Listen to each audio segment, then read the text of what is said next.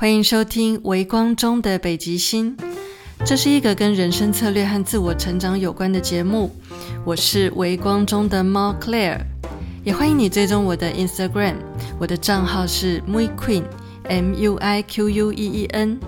我会在 Instagram 的贴文里，每天用潜意识语言帮助你提升内在力量。这集节目的主题是灵感和创意究竟从何而来？搞懂这三件事，就能有效的去提升你的创造力。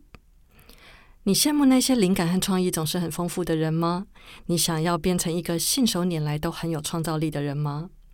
其实灵感是可以培养的，灵感和创造力也是可以训练的。这其实是一件很好玩的事。所以，首先你要拥有一个，就算面对重要的事情，也能用玩起来的感觉去气化的态度。因为创意跟创造力是一种跳脱框架的状态，所以你很难又严格遵循某种 SOP，又兼顾创意和创造力。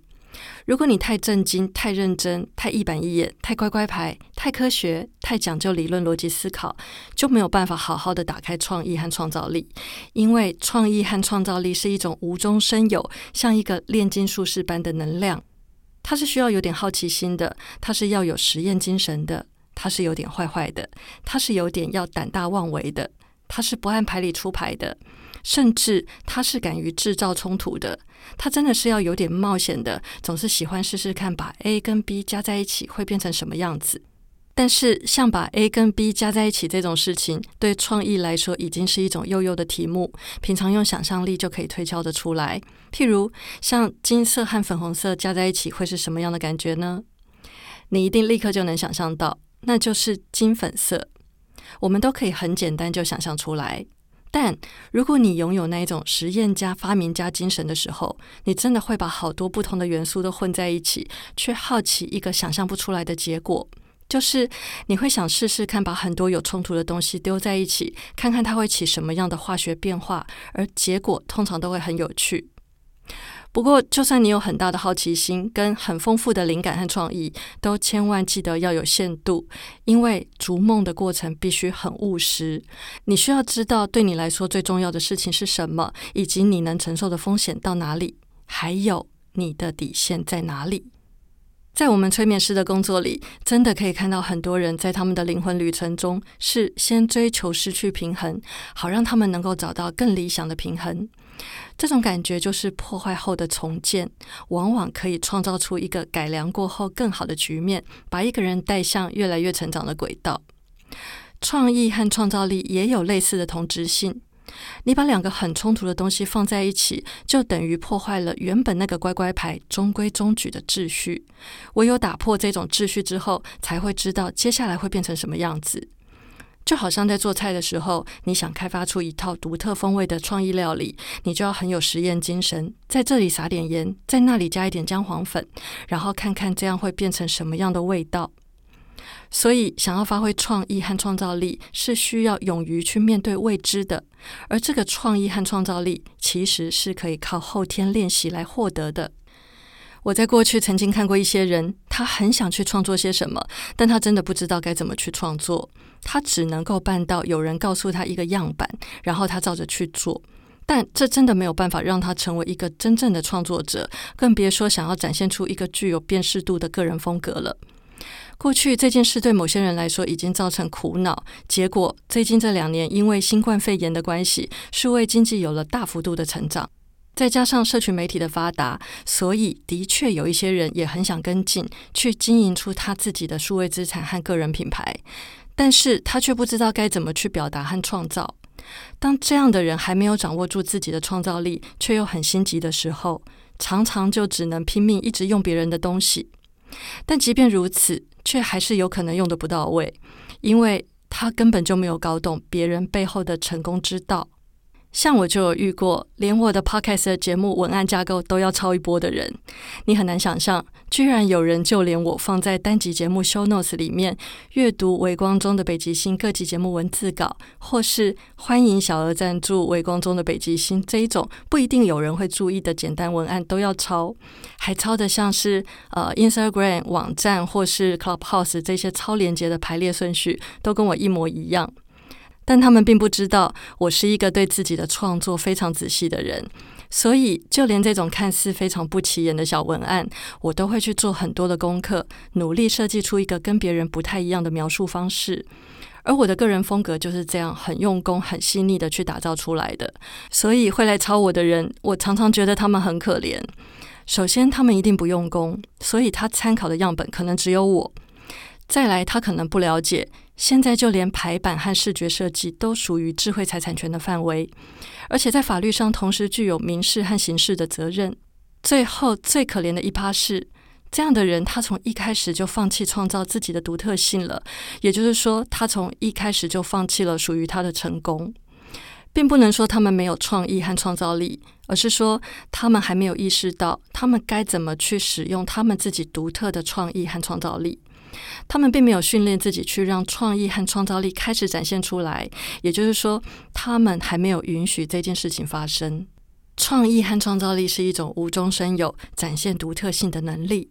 如果自己不够有内涵，看的东西和元素还不够多，可以说就是自己脑袋里的筹码累积的还不够多，也就是我们说的底蕴不足。当你的筹码不够多，你就没有足够多的元素去试试看各种不同的排列组合。就像乐高积木，如果你的乐高积木数量不够多，颜色和规格也不够多，你可能就只能拼出非常简单、平凡无奇的作品。但如果你的乐高积木数量够多，颜色和规格也够多，你甚至就能拼出一些旷世巨作，譬如拼出一座紫禁城，或是拼出一座莫内花园。所以，当你想要打开自己的创造力，你就一定要先去增加自己的筹码，而且消化这些筹码，直到内化为止。那累积筹码的方式有很多，像是看书、看杂志、听 Podcast、探索和追踪 Instagram 上不同领域的国外账号，吸收跨国造成的资讯落差，观察别的领域有没有一些成功模式可以套用在自己的领域上，也可以多听一些访谈节目，多发展一些过去没有接触过的兴趣。现在因为网络发达的关系，能获取资讯的方式真的太多了。你需要的就只是选择你喜欢的吸收资讯的方式，然后养成习惯，每天善用你的零碎时间，就可以潜移默化的消化掉大量的资讯。所以，累积筹码唯一的关键就是自己一定要够用功，而且有意识的去帮自己养成一些能帮助你创造成功的习惯。像我刚刚有提到。我在创作的时候，都会去做很多的功课，在细节上努力设计出跟别人不一样的呈现方式。所以，我在这方面的用功，有的时候是我已经产出创作了，但为了确保独特性，我会继续去多比对别人在这方面都是怎么做的，然后一一去修改那些我跟别人风格区别太相近的部分，直到我修出一个真的一看就跟别人感觉不太一样的版本为止。所以，我真的不太能理解。明明能当领头羊，却偏偏要花心力去当拷贝猫的这些人的心态。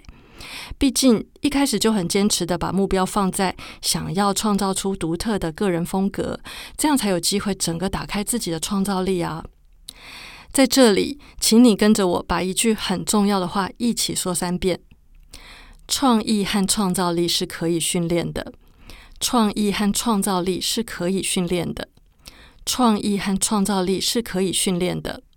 牢牢记住，你天生就拥有创意和创造力，只是你需要有意识的去训练自己使用创意和创造力的能力。既然说到了“训练”这两个字，就代表训练创意和创造力，就跟训练肌耐力或是训练跑步意思是一样的。别以为自己天生就没什么创意，这绝对是个天大的误解。就像我在《微光中的北极星》第二十四集，让每一个十年都拥有他自己的归属，并且创造出独特的价值。这集节目里提到的，每个人在小时候都是非常有创意的。在人生的第一个十年，你一定曾经做过一些让大人非常意想不到的事情，譬如把面包或鸡肉丢到汽水里，或是把不同的酱料混在一起，又或是想拿什么东西去抠抠看插座。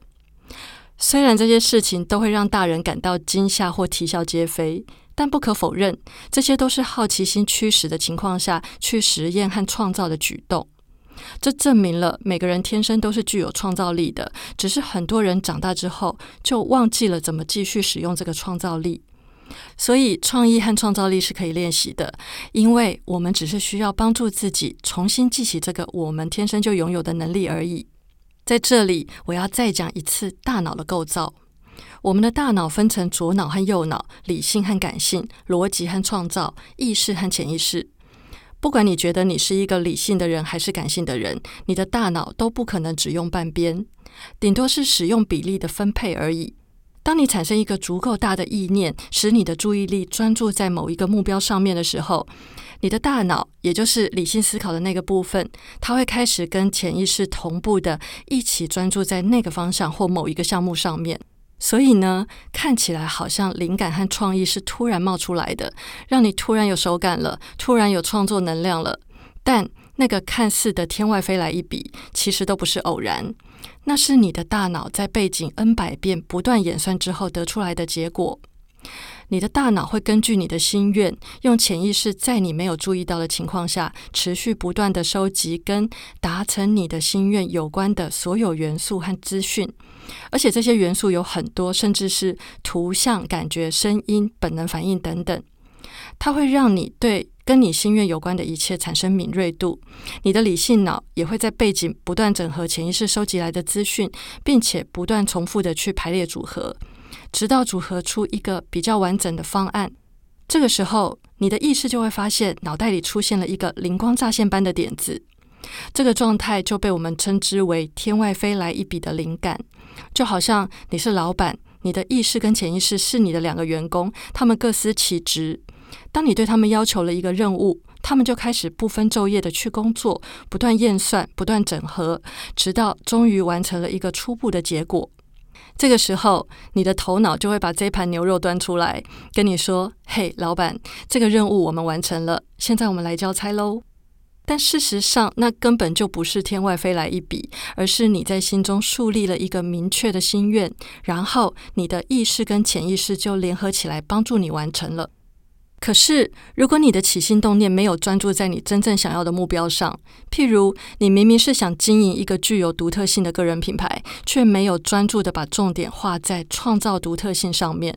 而是一直去参考、模仿，甚至拷贝别人的架构，你的头脑就会误以为你想要的目标在框架上。这个时候，你的潜意识就不是在背景帮你收集各种跟创造独特性有关的元素，你的理性脑也不会帮你去整合出一个能够创造出独特性的行动策略。从最后结果看起来，就会呈现出你没有办法展现创意和创造力的这种表象了。那么，到底要怎么训练自己的创意和创造力呢？一共有三个步骤。第一个步骤，先帮自己累积足够多的筹码。这一点在前面的节目内容里已经提到过了。你需要的就只是选择你喜欢的吸收资讯的方式，然后养成习惯，每天善用你的零碎时间，潜移默化的去消化掉大量的资讯，并且内化整合成自己的东西。第二个步骤，练习整合的能力。关于这一点，最简单的方法就是写日记、写 Twitter，或是在任何你喜欢的地方写作。因为书写是梳理思绪最好的办法。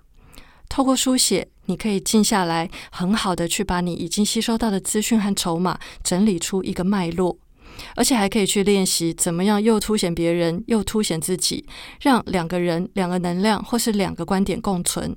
这就是在训练自己，培养相互彰显、创造双赢思维的能力。第三个步骤，养成产出的习惯。锻炼产出创作的手感，最好的方式就是常态的去产出。这么一来，灵感和创意就会越来越滔滔不绝。因为你的焦点在哪里，能量就在哪里，成就也会跟着展现在那里。当你养成创作的日常习惯，你会发现，你慢慢就打开了灵感和创意的水龙头，产生灵感和创意就变成一件熟能生巧的事情了。听完这集节目，有没有觉得自己跟灵感和创意之间的距离又更近了一步呢？当你拉近这个距离，你会发现你的心态和价值观也会跟着改变，而且内心的感觉会更自由、更笃定，同时变得更有希望。